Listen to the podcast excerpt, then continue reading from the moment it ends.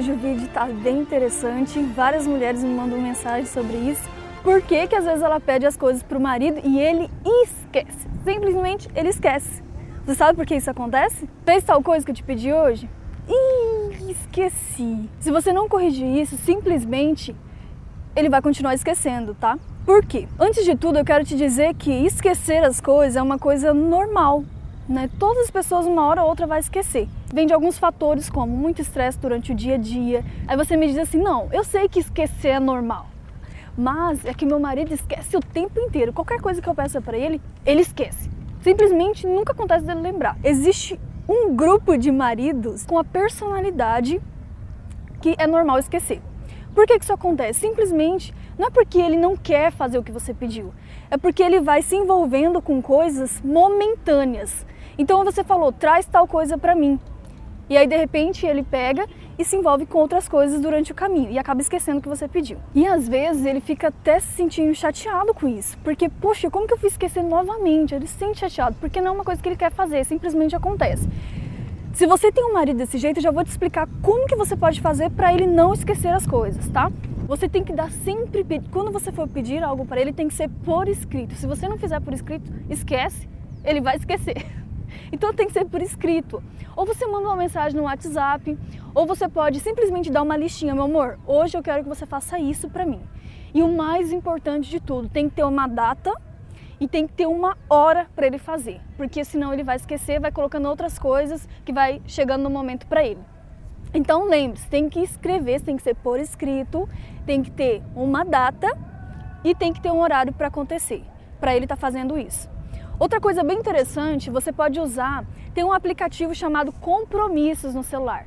Tem vários aplicativos, mas eu gosto dele porque ele é muito fácil de mexer e ele é uma sarninha, sabe? Ele fica apitando, tem, tem, tem, tem toda hora. Enquanto você não for lá e confirmar o que você fez, ele não para de apitar. Então é muito bacana. Você pode junto com ele, meu amor, vou colocar aqui na agenda para você trazer o leite hoje às 19 horas.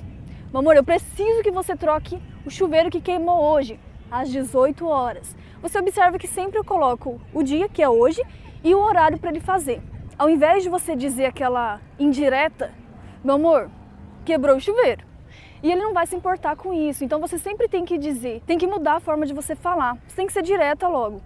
E outra coisa importante, ao invés de você dizer eu gostaria que você trocasse o chuveiro, você vai dizer eu preciso Atenção, eu preciso que você troque o chuveiro até às 18 horas. Então você diz que realmente é importante para você, dizendo eu preciso, e você estabeleceu um horário até às 18 horas. Então, caramba, eu preciso. Quando você fala isso, você manda uma mensagem para o inconsciente dele, para o cérebro dele, que é importante que ele faça aquilo.